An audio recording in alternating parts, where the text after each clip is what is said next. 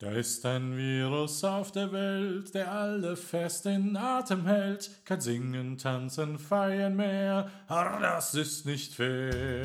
Soon may the carcass come to bring us sugar and tea and rum. One day when the tonguing is done, we'll take our leave and go. Der Chorcast. Hallo und herzlich willkommen zur allerersten Podcast-Ausgabe in 2021 vom Chorcast. Das neue Jahr hat begonnen und unsere allererste Folge geht auch direkt mit Gästen los, mit ganz viel Neuerungen los. Wir wollen uns nämlich in dem neuen Jahr gar nicht wie im alten Jahr viel über Corona beschweren und äh, uns an ja alte Sachen binden lassen, sondern wir wollen auch dieses Jahr den Blick nach vorne richten und von neuen Ufern berichten und uns auch gleich dahin aufmachen. Erstmal hallo Sebastian, grüß dich, dass du wieder bei mir bist. Servus David. Das hast du schon richtig gesagt. Wir wollen nach vorne gucken, ein bisschen weniger über Corona jammern und genau in diese Kerbe schlägt unser aller Dachverband, der Bundesmusikverband Chor und Orchester. Die haben am 28.01. einen Neujahrsappell der Amateurmusik veröffentlicht mit der Überschrift Die Sang- und Klanglosigkeit überwinden. 14 Millionen Musiker, 100.000 Ensembles Darben gefordert ist, dass in dem Programm Neustart Kultur auch die Amateurmusik berücksichtigt wird. Es soll keine Pauschalentscheidungen geben, wie man Musik einschränken und reglementieren kann. Also eine differenzierte Betrachtung von Inzidenzen und auch von Raumnutzungsqualitäten ist gefordert. Wir brauchen eine Strategie, um die Perspektive Auftrittsmöglichkeiten vor Publikum wieder zu erlangen und es soll auch abgewogen werden, der Schutz der Bevölkerung gegenüber dem Grundrecht auf unsere Kunstfreiheit. Ja, alle wissenschaftlichen Studien sollen berücksichtigt werden und es soll nicht mehr pauschal und auf Sicherheit alles runtergefahren sein. Aus der deutschen Chorjugend haben wir heute zwei junge Menschen zu Gast, die wir ganz herzlich begrüßen wollen, die wie wir ganz idealistisch nach neuen Sachen streben und ganz neue Programme an den Mann bringen wollen. Sie haben zum Beispiel die Projekte Zusammen singen zur Weihnacht, den Singbus, Chormanagement Fortbildung und die Chorsängerausbildung mit vorangetrieben. Und äh, Sebastian, du willst dir uns einmal ein bisschen vorstellen. Jawohl. Aus unserem wohl derzeit innovativsten Chorverband der deutschen Chorjugend heute bei uns zu Gast, Clara Schürle. Sie ist Programmleiterin des Kinderchorlandes und unter anderem für den Singbus verantwortlich. Sie ist Managerin für chormusikalische Projekte bei der deutschen Chorjugend. Freiberuflich arbeitet sie auch als Konzertmoderatorin, Kulturmanagerin und Musikvermittlerin. Hallo Clara, grüß dich. Hallo, ich freue mich sehr, bei euch in der Runde zu sein. Schön, dass du da bist. Und unser zweiter Gast, Maximilian Stössel. Er ist Musikvorstand der Deutschen Chorjugend, ist Musikpädagoge, Chorleiter, Gesangslehrer, Sänger, Sprecher, Moderator, Autor, Journalist, Kulturmanager. Er hat einen Lehrauftrag an der Universität zu Köln und äh, ist auch Workshopleiter bei Fachveranstaltungen wie der Core.com und der Core at Berlin. Hi Max, grüß dich. Vielen Dank. Es freut mich riesig, hier sein zu dürfen. Schön, dass ihr beide da seid. Wir sind ganz froh, euch hier zu haben. Der David hat es ja kurz schon angerissen. Die Deutsche Chorjugend ist ein innovativer Verband und neben diesen wundervollen Projekten Zusammen singen, unter anderem Zusammen singen wir stärker, habt ihr ja mit dem Projekt den Echo Classic gewonnen und Max, du durftest ja von Tommy Gottschalk auch dann die Trophäe entgegennehmen. Ihr habt es geschafft, ganz, ganz viele Menschen gemeinsam im Internet, im virtuellen Raum zusammen singen zu lassen und das Ganze mit Zusammensingen zur Weihnacht nochmal getoppt. Das waren wirklich zwei ganz, ganz tolle Projekte. Das ist eine große Ehre, so anmoderiert zu werden, aber da will ich direkt relativieren. Das Projekt Zusammensingen zu Weihnacht war natürlich eine Teamleistung. Und da haben ganz, ganz viele tolle Menschen mitgewirkt. Äh, meine Rolle war, ich habe das äh, Drehbuch geschrieben für den Abschlussfilm und das war auch bei äh, Zusammen singen wir stärker. Meine Aufgabe, das mache ich sehr gerne. Ähm, Drehbücher schreiben, Konzepte entwickeln für die deutsche Chorjugend. Aber diese ganzen Konzepte, wenn man die entwickelt, die sind nichts wert, wenn man nicht ein Team hat, wie das in der deutschen Chorjugend schönerweise der Fall ist, äh, mit tollen Leuten auf den verschiedensten Funktionen mit den verschiedensten Spezialkenntnissen, die dann diese Träume Wirklichkeit werden lassen. Eine grandiose Leistung auch wirklich an das ganze Team. Herzlichen Glückwunsch von uns beiden. Und wir haben mit ganz vielen Leuten auch hier äh, eingesendet. Ganz viele Chöre von uns haben fleißig Videos gemacht. Ich weiß nicht, ob ihr es mitbekommen habt. Wir beide sind ja aus dem hessischen Bereich, dass da irgendwie die hessische Region ganz besonders stark auch eingesendet haben. Da waren wir auch ein bisschen stolz drauf. Ähm, ich wollte gerne mit einem kleinen Trend so ein bisschen einleiten. Und zwar auf TikTok gab es diesen Trend von diesen Shanties, die eingesungen wurden. TikTok hat eine Duettfunktion, das muss man vielleicht kurz dazu sagen, wo man quasi einfach über ein Video, was einem quasi vorgespielt wird, direkt aufnehmen kann und dann quasi sich mit was anderem ja, äh, aufnehmen kann. Das ist eigentlich die ideale Vorlage für den virtuellen Chor. Äh, habt ihr davon mitbekommen? Ja, ich habe also von dem Wellerman-Trend begeistert mitbekommen und äh, finde das total faszinierend.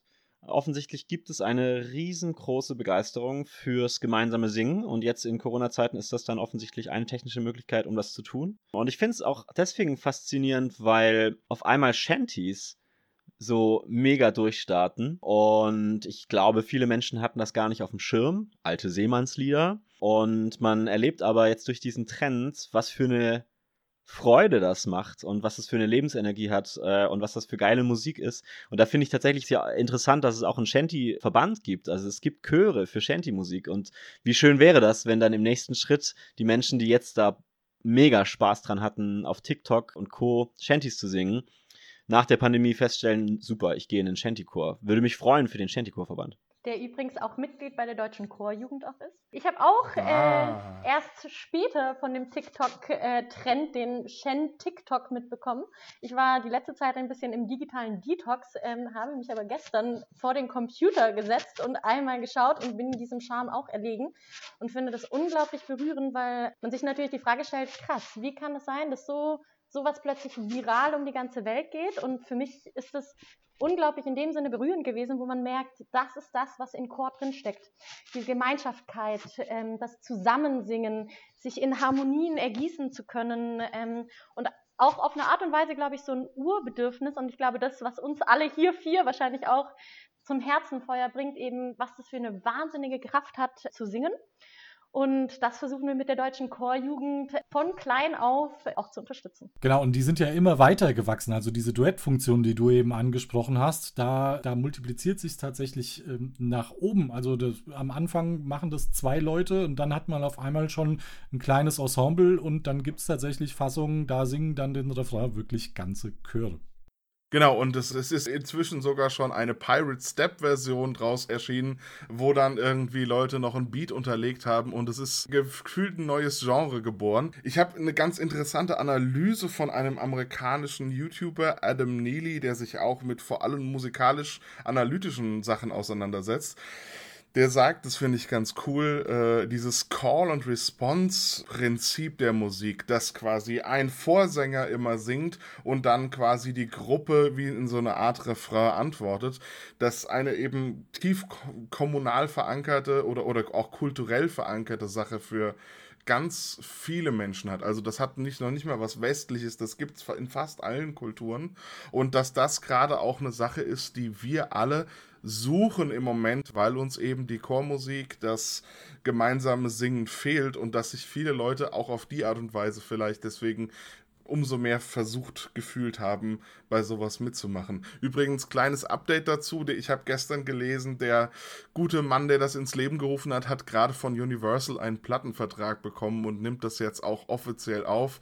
Das heißt, das Ganze hat sich auch für ihn auf jeden Fall gelohnt. Von uns gibt es auf jeden Fall einen großen Daumen nach oben und wer weiß, äh, was das für die Shanties in der deutschen Chorszene tut.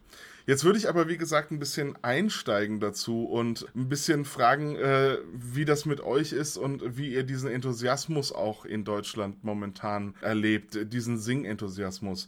Auch wenn wir gerade nicht singen können und äh, dürfen, wegen den Sicherheitsmaßnahmen, die wir natürlich respektieren, hat man das Gefühl, dass gerade die Sehnsucht ganz unglaublich hoch ist in Deutschland. Absolut. Also ich, ich kann das einfach auch nur ganz persönlich betonen, ich vermisse es mega. Ähm, ich meine, vor der Pandemie war bei mir fast jeden Abend Chor und das seit vielen Jahren. Und mir ist nochmal mehr bewusst geworden, warum ich das so unglaublich liebe, jetzt wo es mir fehlt. Natürlich gibt es schon auch ein paar Möglichkeiten zu singen. Ne? natürlich kann auch jeder für sich singen und wir haben nicht ohne Grund diese zwei riesengroßen Internetchöre letztes Jahr organisiert. Äh, und es freut uns riesig, dass so viele Menschen mitgemacht haben und daran so eine Freude hatten. Es zeigt allerdings gleichzeitig auch, wie groß die Sehnsucht ist. Ich denke, das war ein Faktor, warum so viele Menschen mitgemacht haben. Und wir würden nie behaupten, dass wir damit das echte Chorsingen ersetzen wollen. Na, es ist eher so eine Art Ersatzdroge, die wir uns da alle gegeben haben letztes Jahr mit den Projekten. Und äh, für mich ist das ein bisschen so wie Fernbeziehung wenn man einen Menschen richtig, richtig liebt und dieser Mensch ist jetzt halt gerade leider zum Beispiel im Ausland äh, und man sieht diesen Menschen durch einen Bildschirm in einem Videocall, dann ist das besser als nix. Das ist schon ziemlich schön. Aber man kann sich durch den Bildschirm nicht umarmen, man kann sich nicht küssen. Äh, und diese Klangumarmungen, diese echten Klangumarmungen im Chor, die fehlen mir jetzt gerade auf jeden Fall. Und bis das wieder geht, ähm, muss man halt irgendwie schauen, wie man diese Fernbeziehung übersteht. Oder eben so Zwischennischen auch findet. Ne? Ähm, ich muss gerade, war sehr berührt, Max, als du das gesagt hast, diese Sehnsucht nach dem Singen hat mich tatsächlich auch dazu gebracht, eine kleine Zwischennische hier bei mir im Privaten zu finden und habe zu Weihnacht hier im im äh, doch manchmal etwas anonymen Berlin zu einem Balkon-Weihnachtslied singen eingeladen und habe seitdem mit NachbarInnen äh, Kontakt, wo wir davor nur sich so im Treppenhaus mal Hallo gesagt wurde, wo man wieder gemerkt hat, das ist Wahnsinn, was Singen alles kann, diese Verbundenheit. Und das war für mich ein kleiner, schöner Moment auch innerhalb des äh, leider nicht gemeinsamen Singen dürfens, zumindest mit dem Singen auf Abstand äh, im eigenen Haus. Ich habe auch noch von einer Geschichte erfahren, die das so auf den Punkt bringt und mich sehr berührt hat. Ähm, da ging es um ein Mädchen in einem Jugendchor. Und das war, wenn ich es richtig verstanden habe, glaube ich, im Sommer, wo noch die Frage war, ob vielleicht doch mit Abstand manche Auftritte möglich sind. Und äh, der Jugendchor hatte einen Auftritt geplant, der sollte auch stattfinden und wurde dann doch aus Sicherheitsgründen kurzfristig abgesagt. Und dieses Mädchen hat dann an dem Abend des Auftritts die Konzertkleidung angezogen, sich ins Bett gelegt und einfach stundenlang geweint. Und als ich das erfahren habe, diese Geschichte von dem Mädchen, was zum Konzerttermin diese Kleidung anzieht und das alles so vermisst, ja, das hat sehr, sehr in mir resoniert. Das, äh, das fand ich wahnsinnig berührend. Und ich glaube, es zeigt in, dieser, in diesem Moment, wie wichtig dieses gemeinsame Singen für viele Menschen ist dass es nicht nur darum geht, einfach ein bisschen Spaß zu haben, sondern dass es wirklich was Existenzielles ist und dass in diesem gemeinsamen Singen wir uns als Menschen erleben und dass es existenziell zum eigenen Leben dazugehört und deswegen auch ein Teenager-Mädchen völlig zu Recht zum Konzerttermin in Konzertklamotten weinen muss und sich ins Bett verkriecht. Ja, da gibt es sogar noch ähm, schlimmere Geschichten, dass tatsächlich auch Suizidversuche von Kindern und Jugendlichen, beziehungsweise ich habe von einem gehört, durchgeführt wurden, weil die Kinder zu Hause einfach vereinsamt sind. Und es ist ganz schrecklich, dieses Gemeinschaftsgefühl, wenn man das einmal kennengelernt und erlebt hat, nicht mehr, nicht mehr teilen zu dürfen, auch mit seinen Freunden und seien es nur Chorfreunde. Kai-Uwe Jirka, der Leiter des Staats- und Domchores Berlin, den hatten wir in unserem letzten Podcast als Interviewpartner, der hat dieses Phänomen ganz schön beschrieben. Wir sitzen vor einem Bildschirm und der ist zweidimensional und alles, was wir versuchen, das funktioniert nur über diese Zweidimensionalität. Aber tatsächlich Klang, Atem, selbst die Bewegungen des Chorleiters, das sind alles dreidimensionale Bewegungen, Objekte und die wir auch tatsächlich mit jedem Härchen auf dem Arm, mit jeder Pore, mit allen unseren Sinnen wahrnehmen können. Und wenn man dieses Gefühl im Chor in einer Gemeinschaft einmal wahrgenommen hat, dann ist es tatsächlich schwer darauf zu verzichten. Also wenn man einmal abhängig wurde von dieser Droge Musik, Jetzt würde ich aber gern einmal äh, den Schritt nochmal zurück machen und mal ein bisschen euch Löcher in den Bauch fragen zur deutschen Chorjugend. Der Sebastian und ich haben im Vorgespräch hier zu dem äh, Chorcast festgestellt, dass wir noch gar nicht so viel genaueres wissen über die deutsche Chorjugend. Wir kennen jetzt das ein oder andere Projekt, von dem ihr schon erzählt habt und wir, wir haben vielleicht persönlich Kontakt zu dem oder der einen oder anderen von euch, Wollt ihr beiden mal kurz erzählen, wie ihr zur deutschen Chorjugend gekommen seid und äh, was ihr damals äh, für Umstände vorgefunden habt, wie das Ganze heute funktioniert und so? Könnt ihr da ein bisschen was aus dem Nähkästchen erzählen? Möchtest du anfangen, Clara? Kann ich gern machen. Also für mich, mir ging es damals sehr ähnlich wie euch. Ich habe, glaube ich, meine ganze musikalische Laufbahn fernab von Verbandswesen getätigt, wobei ich sehr viel in vielen Chören gesungen habe, aber einfach damals auch auf diesem Weg noch nicht mal das Bewusstsein für eben diese Strukturen dahinter hatte. Und ich bin selbst ein Kind der deutschen Chorjugend unwissentlich gewesen, weil ich habe mich damals zu dem allerersten Auftakt der Seminarreihe Weiterbildung Chormanagement äh, angemeldet und bin so mit der deutschen Chorjugend in Kontakt gekommen. Und das ist tatsächlich, also ich habe verschiedenste Schritte hinter mir, viel im Kulturmanagement, viel das Thema neue Konzertformate, die Frage, wie kann man Klassik in der Zeit von heute platzieren, wie sind Kommunikationsprozesse, war da mit verschiedensten Ensembles, Chören in ganz Europa unterwegs und habe aber gemerkt, das, was mich tatsächlich innerlich berührt ist, sind eigentlich die Wurzeln, wo wir herkommen, diese Amateurszene. Und da dann sozusagen wieder zu merken, ah ja, das stimmt, die deutsche Chorjugend, ich war doch mal auf einem Seminar und als ich mich dann damit auseinandergesetzt habe, sich erstmal dessen bewusst zu werden, was für eine Gemeinschaft dahinter steckt und wie wichtig das eigentlich auch in dieser Zeit ist, ähm, wo immer mehr und mehr Abspaltung passiert, dass einfach sowas Wunderschönes wie Chorsingen auch in einer Gemeinschaft mit engagierten Menschen gewuppt wird. Mir war das damals auch gar nicht bewusst. Die deutsche Chorjugend ist ja eine der größten Interessensvertretungen singender Kinder und Jugendlicher, wie das immer so schön heißt. Interessensvertretung etwas abstrakt, aber es geht einfach darum, hier stecken Menschen dahinter, die wirklich in den verschiedenen Ländermitgliedsverbänden für das Singen, für Kinder und Jugendliche sich einsetzen, zusammen mit Kindern und Jugendlichen, um eben den Schritt nach vorne zu gehen und eine starke Gemeinschaft zu bilden. Und das ist wunderschön. Also für mich war das ganz spannend, diese Welt. Ich habe 2018 bin ich bei der Deutschen Chorjugend, habe ich dort Fuß gefasst oder durfte da anfangen. Und das war ganz spannend, weil äh, da waren wir noch relativ ähm, klein, sage ich mal, in Anführungsstrichen. und durch wundervolle Menschen, also wir arbeiten zusammen hauptberufliche und Ehrenamt und äh, ich glaube, wir sind hier auch ein Sinnbild, Max und ich, Max als Vorstand und ich äh, im Büro quasi und das ist spannend, wie das gewachsen ist durch äh, die Zusammenarbeit, durch Ideen, Projekte, die wir entwickelt haben, so dass wir tatsächlich von damals vier Personen in einem kleinen Büro nun aus allen Nähten platzen mit zwei Räumen und fast 15 Menschen sind wir mittlerweile. Natürlich auch in Teilzeit, aber es ist schön, da auch zu merken, wie da die Ideen sprudeln und ähm, das in der Gemeinschaft wächst. Schön, also quasi ein Eigengewächs und ähm, dann die eigenen Wurzeln wiedergefunden. Max, du bist ein paar Jahre länger dabei. Erzähl du mal bitte. Ja, ich habe auch gerade ganz glücklich grinsend äh, Clara zugehört. Äh, ich bin ein bisschen länger schon dabei, noch in der Zeit, wo wir eine Teilzeitkraft im Büro hatten. Das heißt, ich hatte die glückliche und schöne Aufgabe, äh, Claras tolle Bewerbung damals ähm, durchlesen zu dürfen. Und äh, wir sind sehr, sehr, sehr froh, dass wir sie zur Chorjugend holen konnten. Ähm, ja, was war mein Weg zur Chorjugend? Zum einen, dass ich Chornerd durch und durch bin und, und, liebe, ich liebe Chormusik. Das liegt auf jeden Fall schon in der Familie. Äh, ich komme aus einer musikalischen Großfamilie und wir hatten quasi unser Vokalensemble schon zu Hause. Meine sieben Geschwister, meine Eltern und ich haben zu Hause schon sehr, sehr viel gesungen so nahm das seinen Weg, dass ich später auch beruflich äh, Musik und Pädagogik äh, machen wollte, weil das einfach die schönsten Dinge meiner Kindheit waren. Das wollte ich dann mein Leben lang machen, tue es jetzt auch. Und zur Chorjugend konkret gekommen bin ich, äh, ja, ein bisschen so, sozusagen durch Headhunting.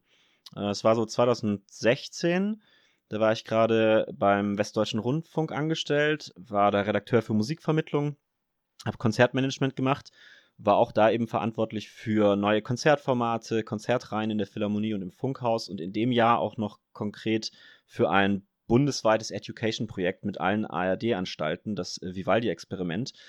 Und da ging es ganz bewusst darum, Kinder und Jugendliche zu erreichen und zu begeistern, die bisher vielleicht relativ wenig musisch-kulturelle Förderung bekommen und die vielleicht auch noch nicht singen oder noch nicht äh, so viel Erfahrung in dem Bereich machen durften. Das war sozusagen die Herausforderung, die wir uns gestellt haben. Und ein Element davon war tatsächlich auch ein großer virtueller Chor, ein großer bundesweiter virtueller Chor 2016. Da war das noch gar nicht so hip. Äh, das war relativ neu verhältnismäßig in der Landschaft, anders als natürlich letztes Jahr durch die Pandemie, wo die virtuellen Chöre durch Decke gegangen sind. Aber so gesehen war das dann tatsächlich auch letztes Jahr mein drittes bundesweites virtuelles Chorprojekt. Und 2016 hat mich dann Johannes Pfeffer vom Schwäbischen Chorverband angefunkt und hat das strategisch ganz klug gemacht. Also ich glaube, sein Plan war, ähm, gewisse Kompetenzen in die Chorjugend reinzuholen, hat ähm, unter anderem auch Nina Ruckhaber in die Chorjugend geholt und andere Menschen.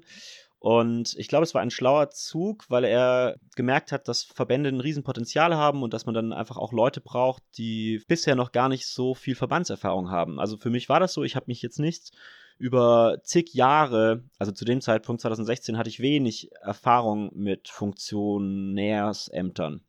So, ich war Konzertmanager, ich war Redakteur für Musikvermittlung, ich war interessiert an konkreten Konzertprojekten, Education-Programmen und Co. und wusste nicht, wie man einen Antrag zur Tagesordnung stellt und was genau im Protokoll zu beachten ist und so weiter und so fort.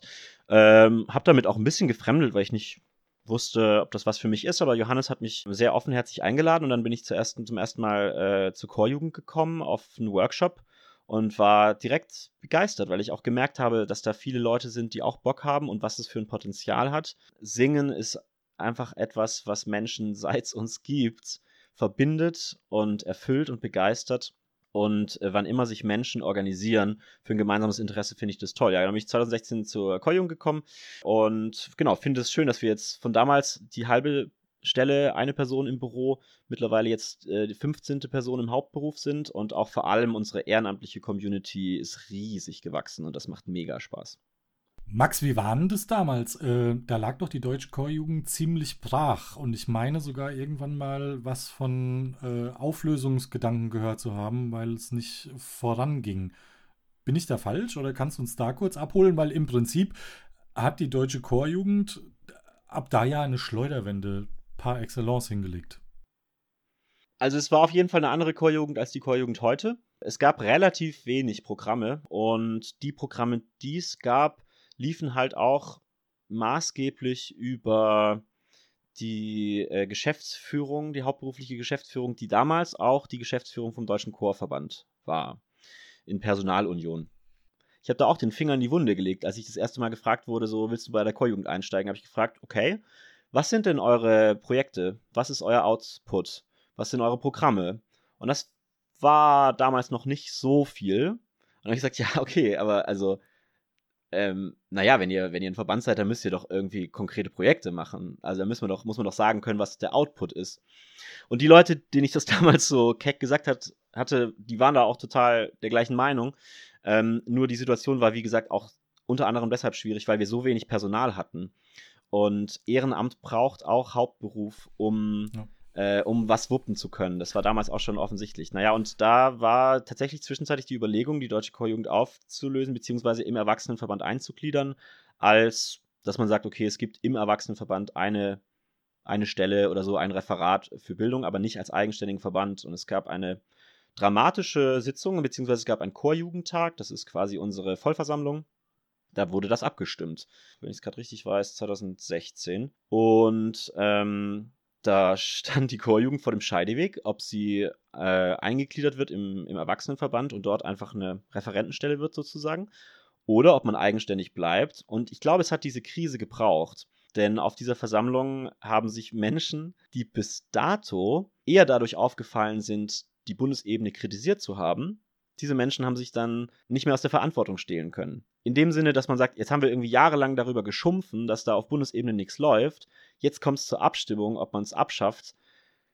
Naja, gut, wenn ich da jetzt gemeckert habe all die Jahre, dann wäre eigentlich jetzt der Zeitpunkt gekommen, dass ich es anpacke. Und da gab es ein paar konstruktiv kritische Leute, die gesagt haben, okay, eigentlich sind wir auf Landesebene eingespannt genug. Und eigentlich haben auch unsere Partnerinnen und Partner nicht so viel Bock drauf, dass wir noch mehr ehrenamtlich tun. Aber wir können nicht nur meckern, wir müssen auch machen. Und dann hat damals Kai Habermehl sehr, sehr clever ähm, ein Team um sich herum geformt und so ungefähr den Leuten immer gesagt, also hey, würdest du mitkandidieren, wenn die Person dabei ist? Würdest du kandidieren, wenn die Person dabei ist? Und hat so für jeden Skill, für alle Bereiche, die es braucht, Leute gefunden und zusammengestellt. Und daraufhin hat sich ein neuer Vorstand formiert wurde gewählt und äh, ja, dann begann irgendwo auch unsere Reise. Wir haben erstmal wahnsinnig viele Konzepte entwickelt, Pro Projektideen, haben dann im nächsten Schritt Fördergelder dafür gesammelt. Es gab Zeiten vorletztes Jahr, da bin ich jede Woche von Köln nach Berlin mit dem ICE gefahren, um bei Bundestagsabgeordneten nach Geld zu fragen. Aber wir haben für viele unserer Ideen Fördergelder bekommen. Äh, ich weiß gar nicht, über eine Million Euro. Wahnsinn. Weitaus mehr. Wenn man sich überlegt, dass wir da, wie gesagt, vor fünf Jahren noch mit einer halben Stelle und vor allem Urkunden standen. Es ist einfach eine tolle Geschichte. Jetzt sind wir 15 Personen im Hauptamt und äh, der Vorstand hat mega Bock und die Community wächst. Und das ist ein beglückendes Gefühl, Teil dieses Abenteuers zu sein. Das Faszinierende daran finde ich auch, dass, äh, dass das eben so ein äh, wahrscheinlich kompletter Neuanfang dann auch gewesen sein muss. Ich äh, habe das jetzt in einigen Situationen auch teilweise selber schon erlebt, was für eine Energie das dann birgt. Also es geht ja gar nicht darum, dann das Alte in irgendwie irgendeiner Form schlecht dastehen zu lassen, aber dass man eben mit einer mit einer neuen Energie daran geht und dass man in dem Moment dann auch ja so eine kreative Explosion hat. Ist es wichtig in dem Moment so ein bisschen auch utopische Gedanken mit reinzubringen und auch, ja, vielleicht ein äh, bisschen größer zu träumen, als vielleicht irgendwie möglich? Bevor ich auf die Frage nochmal antworte, ich wollte zwei Sachen nochmal sagen, die ich ganz spannend fand, was ähm, Max gerade beschrieben hat. Weil ich glaube, da sind so zwei Themen, die ähm, normalerweise, was Verbandsarbeit ähm, betrifft, vielleicht manchmal mit Vorurteilen behaftet ist, sind. Ähm, und ich finde, so wie Max es ja gerade auch so den Einblick äh, gegeben hat, hat man gemerkt, das ist hohe Politik, äh, die da passiert und spannend wie ein Wahlkampf fast bei, der, bei den USA.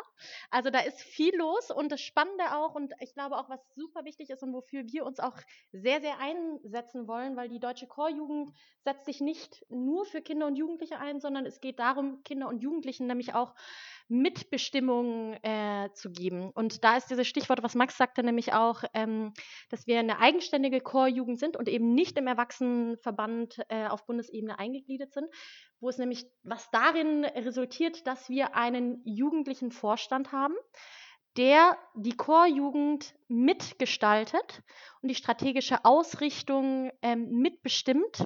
Und ich glaube, da liegt nämlich sozusagen die Innovation oder ähm, das, wovon du gerade gesprochen hattest, David, utopisch auch manchmal denken zu dürfen. Also, dass man eben jungen Menschen eine Stimme gibt und sagt, wie stellt ihr euch eigentlich die Zukunft für Chorsingen vor? Was sind eure Wünsche? Wie wollt ihr die Chorlandschaft von morgen mitgestalten? Das ist so ein bisschen das Credo, was wir auch in all unseren Programmen überall mitfließen lassen, die DNA, sage ich mal, von der deutschen Chorjugend. Und ich glaube, darin liegt tatsächlich einer der Schlüssel für Veränderungen, dass man auch sich traut, groß zu denken. Also selbst dieses Programm Kinderchorland mit dem Singbus, was ich dankenswerterweise damals hieß es, hat der Vorstand gesagt, Clara, komm, wir müssen was mehr für Kinderchöre machen.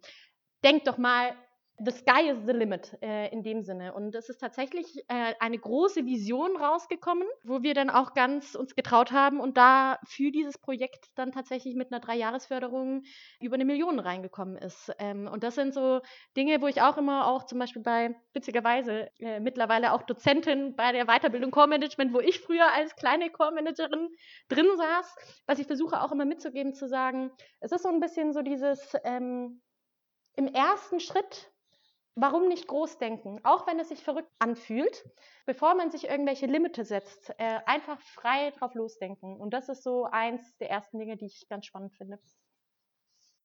Ich habe hier auf meinem Zettel ähm, das Stichwort Verbandsarbeit versus Utopie.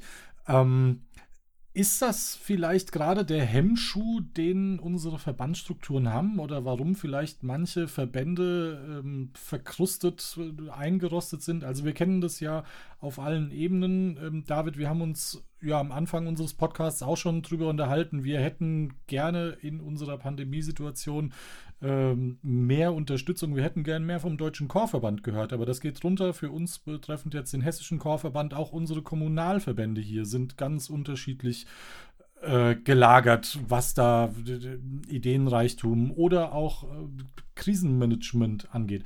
Es ist ja eigentlich kein Widerspruch Verbandsarbeit versus Utopie. Eigentlich kann das ja wunderbar Hand in Hand gehen.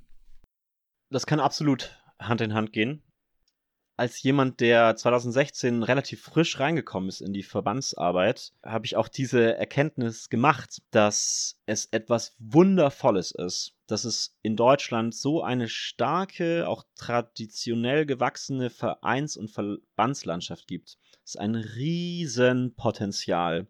Das heißt ja, dass sich da Menschen organisieren mit einem gemeinsamen Interesse. Und in dem Moment, wo sich Menschen organisieren, Wissen sammeln, Skills sammeln, wird man stärker. Deswegen ist unser Motto ja auch zusammen singen wir stärker. Und deswegen sind Verbände und Vereine auch so wichtig.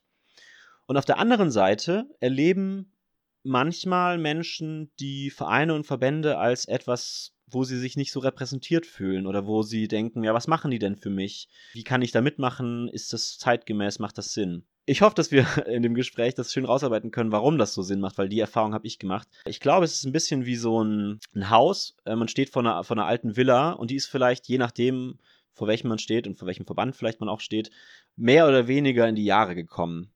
Aber dieses Gebäude hat unfassbar Potenzial und es geht nicht darum, es abzureißen, das wäre ziemlich dumm, sondern es geht darum, diese Gebäude zu renovieren, neu einzurichten, offener zu gestalten, die Türen aufzumachen, zu schauen, dass diese Gebäude offene Gebäude werden, wo sich die Menschen willkommen fühlen, mitmachen können, mitrenovieren können äh, und, da, und da wirklich im wahrsten Sinne des Wortes Räume entstehen, in denen Träume geträumt werden, die dann realisiert werden.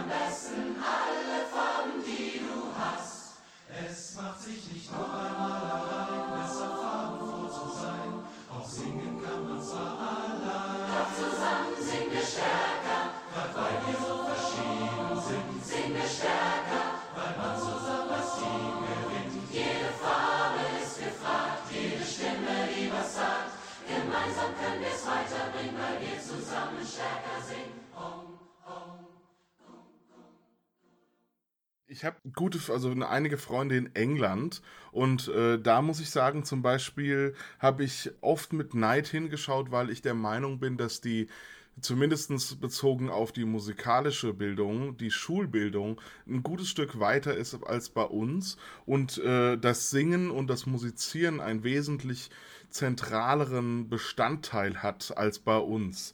Und da merkt man, dass Singen auch ein wesentlich ja, zentraleres Ding im, ja, in dem Allgemeinwissen eines Menschen äh, ist dort oder eines mündigen Bürgers.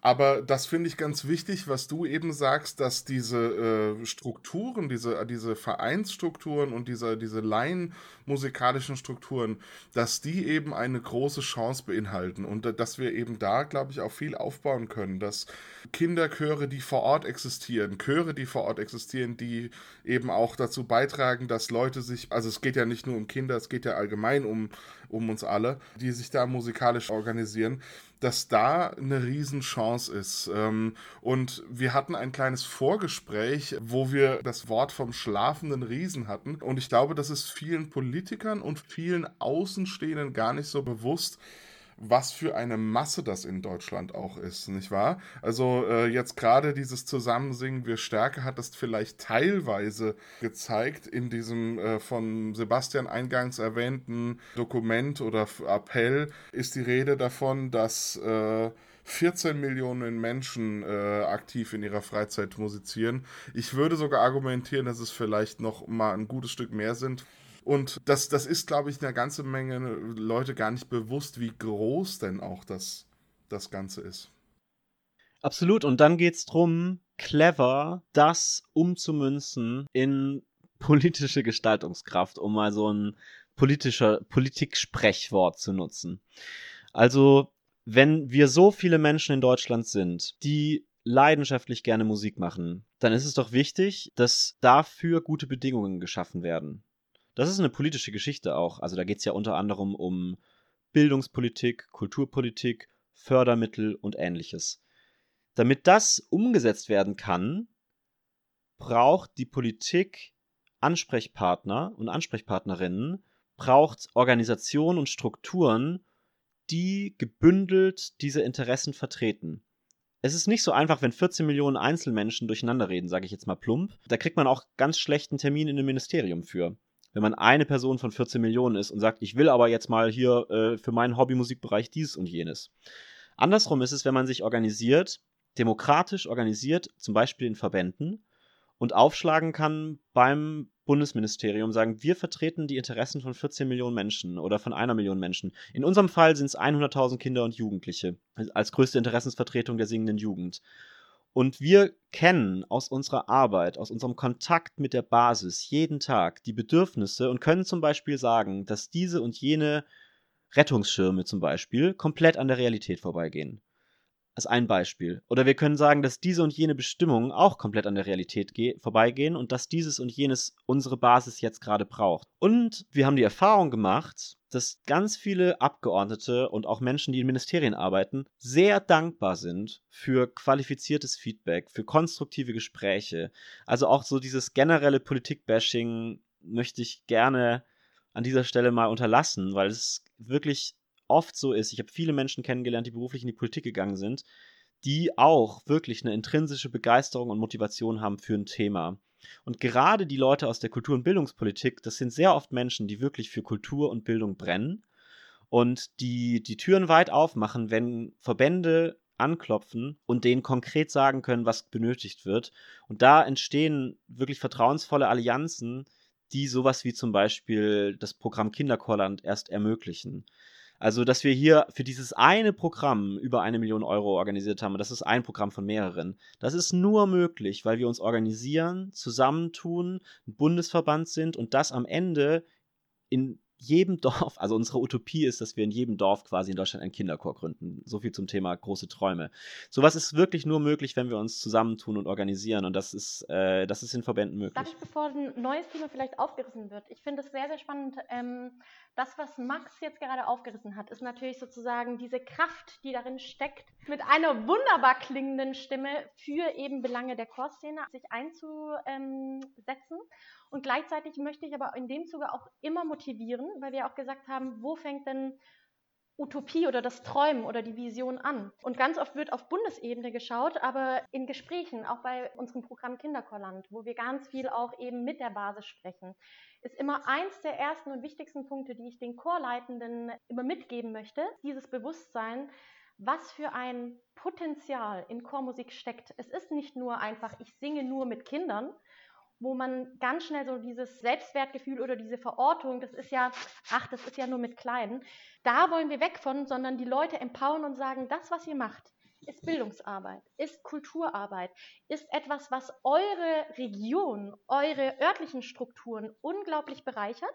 Und auch ihr habt eine Stimmung, Demokratie, Direktdemokratie, geht auf eure KommunalpolitikerInnen zu und fordert ein, die Unterstützung, die ihr auch vor Ort braucht. Ähm, denn es gilt sozusagen, diese Dinge auch zu unterstützen. Gerade auch diese äh, Sache, die du beschrieben hattest, dass die, ja, diese, diese ersten Momente, die man in so einem Kinderchor, in einem Chor allgemein mit Musik macht, die sind unglaublich wichtig und äh, Natürlich kann man jetzt sich immer noch Gedanken drüber machen, wie man die vielleicht noch qualitativ steigern kann. Ich würde gern gleich noch auf eure Programme äh, dazu auch zu sprechen kommen. Genau, zusammenfassend dazu, wir haben die Erfahrung hier in, in Limburg tatsächlich gemacht, also sagen wir mal auf kommunaler Ebene oder auch im Landkreis. Genau das, was ihr jetzt eben von wegen nicht nur inhaltliches Gestalten, sondern auch politisches Gestalten durch den Verband ähm, angeht. Ähm, wenn man gezielt auf einen Politiker, der vielleicht, ich weiß nicht, eher Sportler ist und nicht weiß, was braucht jetzt ein Chor oder was braucht jetzt ein kultureller Verein, der vielleicht bei uns, wir kommen aus dem ländlichen Raum, ähm, tatsächlich für einen ganzen Ort oder sogar für eine ganze Region Kulturträger sein kann. Das ist vielleicht etwas anders als in der großen Stadt. Ähm, was braucht der konkret? Wie geht es da weiter? Werden solche kulturellen Vereine jetzt als selbstverständlich dargenommen? Und wenn man es da tatsächlich schafft, in den, in den Dialog zu gehen oder wenn vielleicht die eine oder andere Seite es nicht schafft, die Tür zu finden, wenn man aktiv daran interessiert ist, eine Schleuse zu generieren, hm, formuliere ich jetzt mal so als Bild, ähm, dann ist die Hilfsbereitschaft tatsächlich sehr, sehr groß und schnelles Schimpfen auf unterlassene Hilfe, das ist sehr leicht, aber nicht immer angebracht. Man muss auf jeden Fall den Dialog suchen. Wenn er nicht angenommen oder erwidert wird, dann kann man immer noch schimpfen, aber so ist es nicht. Max, du willst dazu noch was ergänzen? Ja, ich glaube, genau das gilt übrigens auch für Vereine und Verbände. Mhm. Also, um mit Kennedy zu sprechen, frag nicht, was der Verein oder Verband für dich tun kann, sondern was kannst du für den Verein oder Verband tun. Ist ein bisschen pathetisch vielleicht, äh, und ich kann auch verstehen, wenn man an der einen oder anderen Stelle sich mehr wünschen würde von einem Verein oder einem Verband. Aber dann hilft es halt nichts, zu meckern, sondern dann ist vielleicht der nächste Schritt zu fragen, okay, wie kann ich denn dieses verbessern? Also was ich vorhin mit dem Bild gemeint hatte mit dem Haus, jo, rein neue Farbe, neue Einrichtung, neuer Boden, neue Fenster und so weiter und so fort. Wir hatten in, in Limburg auch so ein kleines Multi-Recording und da kamen die Hilfen dann sofort, als wir tatsächlich den Herren Politikern eine kleine Plattform geboten haben, um selbst noch Weihnachtsgrüße mitzuschicken. Es ist eigentlich ganz einfach. Es ist dann immer eine Frage der Perspektive. Aber ihr Lieben, jetzt haben wir so viel abgerissen. Lasst uns mal nach vorne schauen, weil viele kennen vielleicht ähm, gar nicht alle Projekte, die es so gibt. Wir haben jetzt über den Singbus gesprochen. Und bevor wir jetzt hier einfach wieder eine Liste runterrattern, ähm, Clara, jetzt haben wir die absolute Expertin da. Erzähl uns mal was über den Singbus. Wie hat das denn in der Corona-Zeit funktioniert? Seit wann gibt es ihn? Konnte er schon fahren in der Pandemie?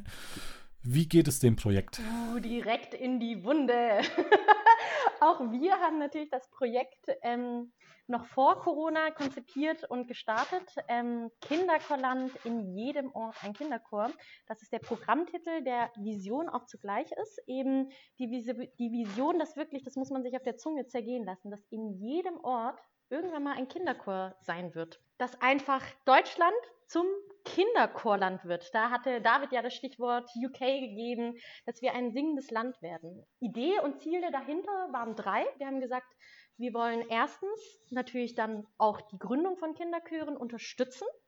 Zweites Ziel ist aber auch schon bestehende Kinderchöre, auch diese wundervollen, wie Max auch vorhin gesagt hat, das Haus, was eigentlich schon steht, unterstützen und nicht abreißen, sondern die Chöre, die es dort gibt und so wie die neu gegründeten Kinderchöre in der Kinderchorarbeit mit dem Konzept des mündigen Musizierens zu unterstützen. Und unser drittes Ziel, die Vernetzung, eben die Kraft, die es vor Ort gibt, mehr zu empowern. Für das Kinderchorland haben wir, um diese Ziele zu erreichen, fünf Strategien entwickelt.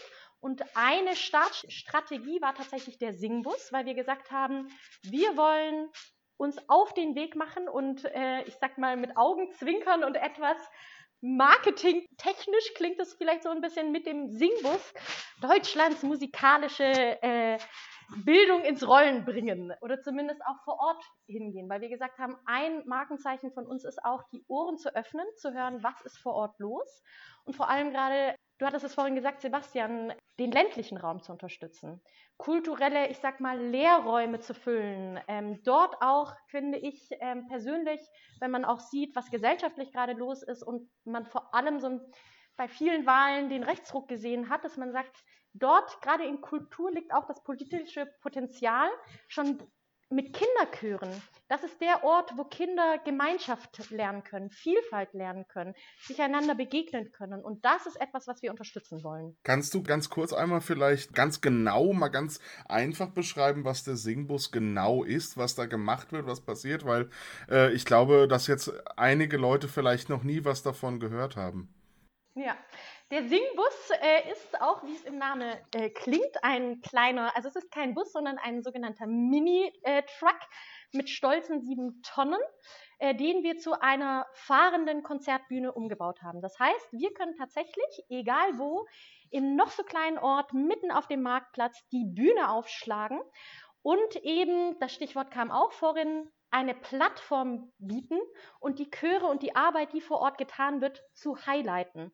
Wir wollen Chöre animieren, zu sagen, wir machen kleine Konzerte mit dem Singbus auch als Marketing-Tool, weil das sind natürlich wunderschöne Fotos, die da kommen. Das ist Aufmerksamkeit, die man nutzen kann. Das sind Gelegenheiten, die man auch den PolitikerInnen vor Ort bieten kann, dass man sagt, ähm, wir kommen zu euch, unterstützen euch entweder, wenn ihr noch in der Gründungsphase seid, mit Know-how, praktischen Tools bei der Vereinsgründung, bei ähm, der Chorplanung, bei der Chorprofilfindung oder aber auch schon bei bestehenden Chören, dass wir gemeinsam schauen, okay, was sind Herausforderungen, wo wir euch unterstützen können. Sprich, mit dem Singbus kommt nicht nur eine Konzert- und Auftrittsort zu euch, sondern wir haben ganz viel mehr im Gepäck. Wir haben Beratungen und individuelles Coaching klingt falsch, weil uns geht es um das Miteinander und voneinander lernen. Das heißt, wir hören von euch, Chöre vor Ort sind die ExpertInnen. Ähm, das heißt, Austausch ist mit dabei.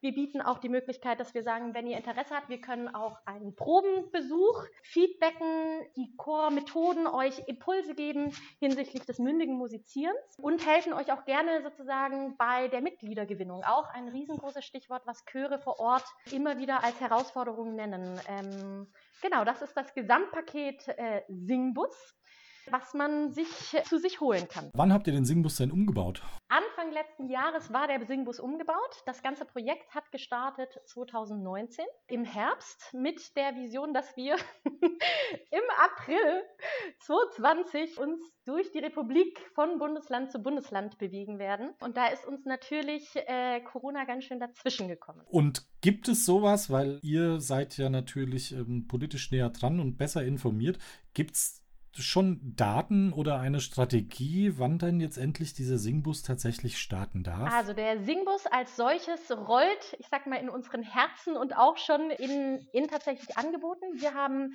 äh, darauf reagiert und haben erstmalig auch wieder in Hoffnung damals den Singbus-Start in den Frühherbst gelegt und haben gesagt, in der Zwischenzeit entwickeln wir Online-Angebote, also all die Dinge, die wir auch vor Ort, Beratungsangebote, individuelle Vernetzungstreffen etc., haben wir ähm, digital aufbereitet ähm, und als Angebot schon gegeben. Das heißt, auch die Menschen, die sich jetzt schon für eine Singbus-Station ähm, gemeldet haben oder sich beworben haben, können auf diese Angebote zugreifen. Machen wir es doch einmal ganz konkret. Äh, entschuldige, es gibt jetzt vielleicht die ein oder anderen Chöre, Vorstände, Eltern, die das vielleicht gerade hören. Wo kann man sich denn da informieren und vielleicht auch sogar anmelden? Das ist auf unserer Website www.deutsche-chorjugend.de. Dort seht ihr eh einen Überblick über all die vielen Projekte, die wir machen, die Möglichkeiten übrigens auch Fördermittel für Chorbegegnungen, leider auch erst zum Thema, wenn Corona vorbei ist. Aber genau, auf die, unserer Website gibt es Informationen zu jedem Programm, was wir haben und auch unter dem Programm eben Reiter Kinderchorland gibt es dann den Button als Singbusstation bewerben. Alle sind herzlich eingeladen, auch zum Telefon zu greifen oder uns eine E-Mail zu schreiben. Wir sind offen auch für eure Anregungen. Kinderchorland ist eine Vision, die wir nur gemeinsam umsetzen können und die mit euren Ideen, euren Bedürfnissen auch wachsen wird. Also deshalb eine herzliche Einladung. Ihr hört mich, ihr kennt jetzt meine Stimme, greift zum Hörer, ruft mich an äh, und wir spinnen die Idee weiter. Jetzt haben wir quasi von dem Programm mal ein bisschen mitbekommen. Sehr schön. Äh, vielen Dank auf jeden Fall schon mal. Max, kannst du uns vielleicht ein bisschen schon mal einen groben Überblick über die anderen Programme geben? Was gibt es noch? Wir, Sebastian und ich, haben ganz fasziniert von einer Chorsänger Ausbildung gelesen. Ja, das ist eins von den Programmen, erzähle ich gerne gleich genauer als Überblick. Also wir haben vier Ziele generell. Wir setzen uns dafür ein, dass wir musisch-kulturelle Bildung stärken. Das ist unser ein großes Ziel für uns. Also bildungsgerecht möglichst allen Kindern und Jugendlichen tolle musisch-kulturelle Bildung zu ermöglichen. Das ist eines unserer Ziele. Das zweite Ziel ist Jugendbeteiligung stärken. Das ist auch ähm, in den UN-Kinderrechtskonventionen festgelegt. Das hat auch die Bundesregierung eigentlich unterschrieben, nur wird es nicht konsequent gelebt, dass Jugendliche und Kinder bei allen Lebensbereichen die sie betrifft, mitentscheiden dürfen.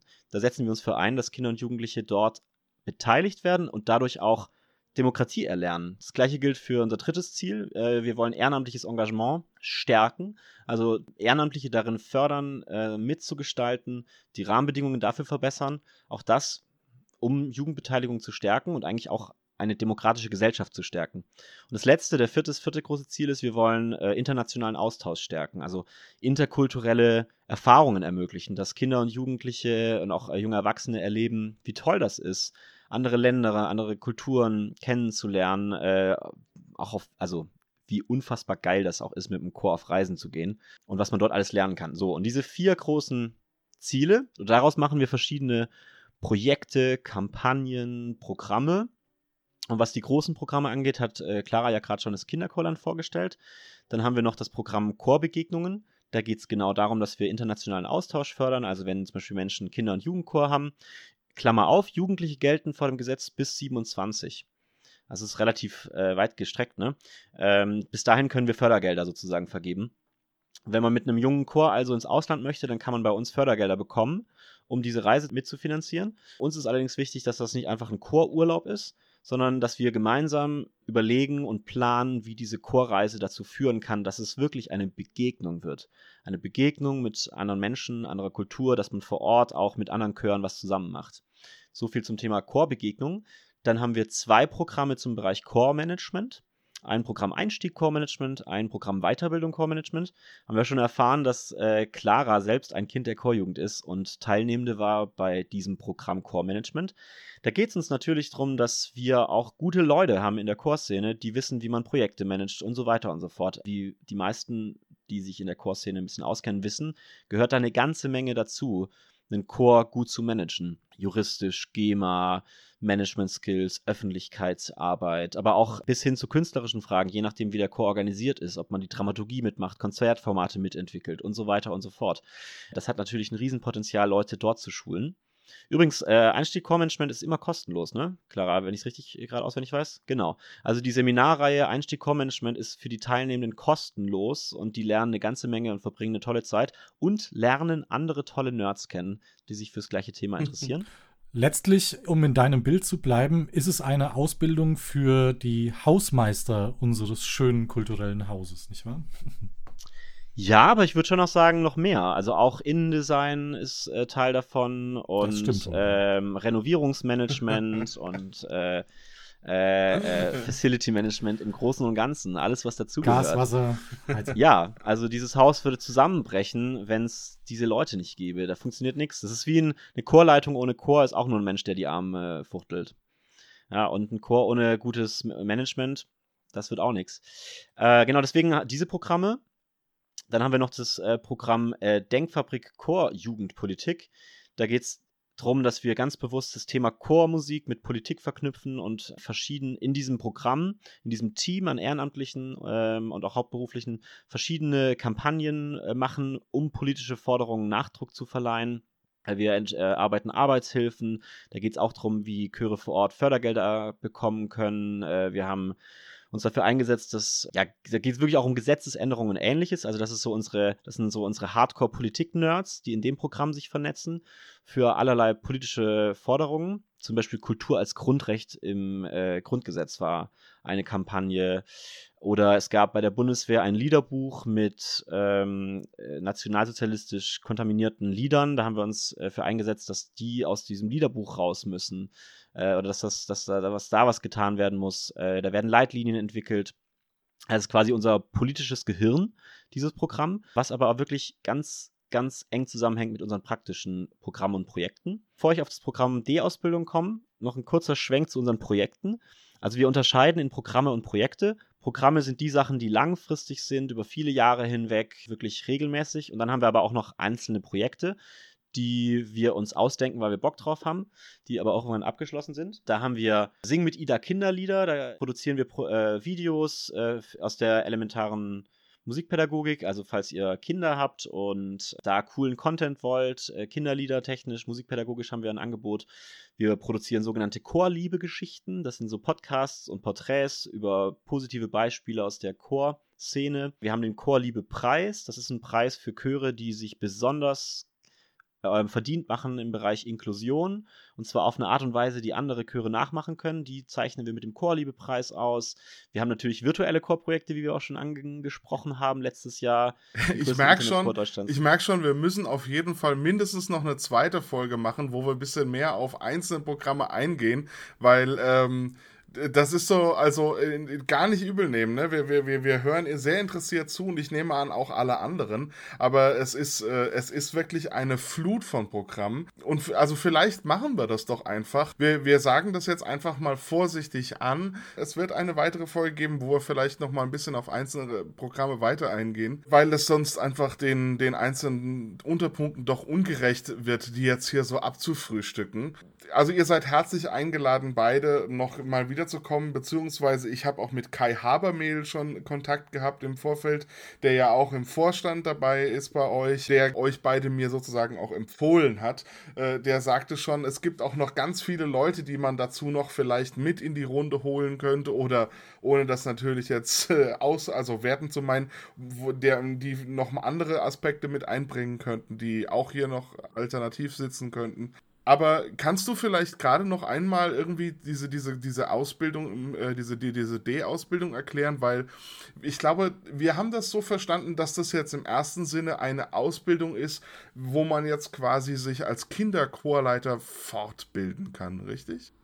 Auch richtig. Also das Programm heißt äh, D-Ausbildung im Chor singen. Und dahinter steckt unser Traum davon, dass in der Chorszene eine systematische Förderung etabliert wird, dass im ganzen Land, äh, möglichst in allen Chören, Kinder und Jugendliche systematisch ausgebildet werden könnten, ja, wenn sie das wollen. Das ist in anderen gesellschaftlichen Bereichen, können wir uns ein bisschen was abschauen, müssen wir ehrlich sagen. Also zum Beispiel kennt wahrscheinlich fast jeder Mensch in Deutschland das Seepferdchen vom Schwimmunterricht.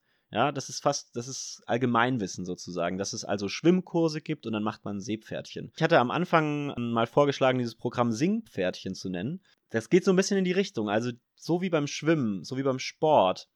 Interessanterweise auch in der Blasmusik gibt es Bereiche, die das schon, die da weiter sind die da weiter sind in einem systematischen Ausbilden. So, und das, das auch im Chor anzubieten. Denn es gibt oft, erlebe ich, die Annahme singen kann man oder kann man nicht. Das finde ich schade, weil man kann ganz viel lernen. Und wenn man aber denkt, dass man es entweder kann oder nicht kann, dann verschenkt man da Chancen. Und ich selbst als Chorleiter weiß, wie viel Spaß das macht, wenn die Chormitglieder zum Beispiel sich weiterentwickeln in Gehörbildung, im Blattsingen, dass auch allen Beteiligten es auf einmal deutlich mehr Spaß macht. Es ist ein bisschen so, wie wenn man lesen lernt.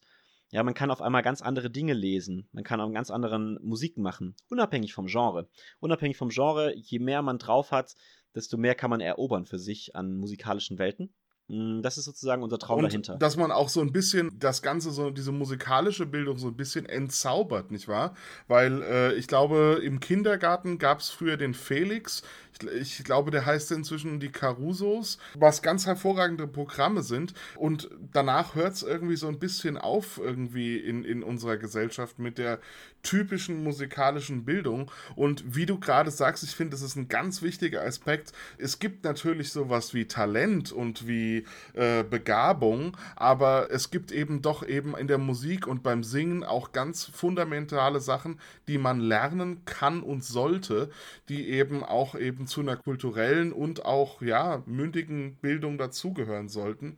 Und da finde ich es ganz interessant, dass man da auch die Chorleiter weiterbildet, weil ähm, sind wir ehrlich, ich meine, es wird immer Hotspots geben überall in Deutschland, wo besonders gute Gegebenheiten, weil gute Leute, weil viele, äh, weiß ich nicht, Kinder, äh, die, die wollen auf einer Stelle zusammenkommen. Aber man kann eben weniger Zufall dadurch eben daraus machen, indem man Leute einfach auch gut ausbildet. Ja, und letztlich greift er ja der Kultusministerkonferenz vor und ähm, geht auch ein bisschen gegen das föderale System, nicht wahr? Also wenn ihr als Verband sagt, wir müssen es schaffen, eine, eine musikalische Bildung gesellschaftsfähig zu machen und die jedem zugänglich zu machen, also so niederschwellig wie möglich. Das ist ja dann auch oft das große Thema. Was muss man alles in die Hand nehmen? Und da gibt es natürlich äh, privilegierte Kinder, machen wir uns gar nichts vor. Aber es sollte, Musik sollte ein Allgemeingut sein. Dieses Zusammenstehen und Zusammensingen ist unbezahlbar. Ihr Lieben, ich habe gerade auf die Uhr geschaut und äh, wir müssen aufpassen, dass wir jetzt ähm, nicht ausufern. Ich möchte mich ganz herzlich bedanken, dass ihr da wart. Ihr habt uns einen wunderbaren Einblick in die deutsche Chorjugend gegeben und wenn eure Projekte erfolgreich sind, dann werden wir in zwei Generationen ein äh, ein zweites Lettland hier in Deutschland begrüßen dürfen. Auf jeden Fall haben wir unsere Musik wieder zurück in der Gesellschaft. Schön, dass ihr da wart, liebe Clara, lieber Max. Sehr gerne. Vielen Dank, dass wir hier sind. Wie versprochen und wie angekündigt, werden wir uns mal mindestens in der nächsten Sendung noch einigen eurer Projekte widmen. Für alle, die jetzt neugierig sind, ihr erfahrt alles über die deutsche Chorjugend unter www.deutsche-chorjugend.de www.derchorcast.de. Verlinkt ist das auch alles bei uns in unserer Fundgrube auf www.derchorcast.de.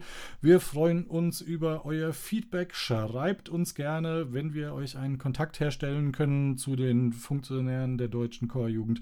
Dann lasst uns das wissen unter derchorcast at gmail.com. Wir hatten jetzt vielleicht auch einmal die Möglichkeit, wir wissen noch nicht hundertprozentig, weil wir es noch nicht terminiert haben, wann dann genau die nächste Aufnahme stattfinden könnte. Aber vielleicht habt ihr ja jetzt auch schon Fragen, die ihr in diesem Gespräch jetzt für euch habt. Da könnt ihr jetzt super uns auch die oder die Gelegenheit ergreifen und die uns jetzt vielleicht per Mail per Twitter at der Chorecast äh, schicken, wie auch immer ihr möchtet, auf unserer Facebook-Seite. Und dann gibt es vielleicht auch beim nächsten Mal die Chance, auf äh, gegebenenfalls entstandene Fragen einzugehen. Und ihr könnt natürlich auch sehr gerne auf Facebook, Twitter und Instagram der Chorjugend folgen.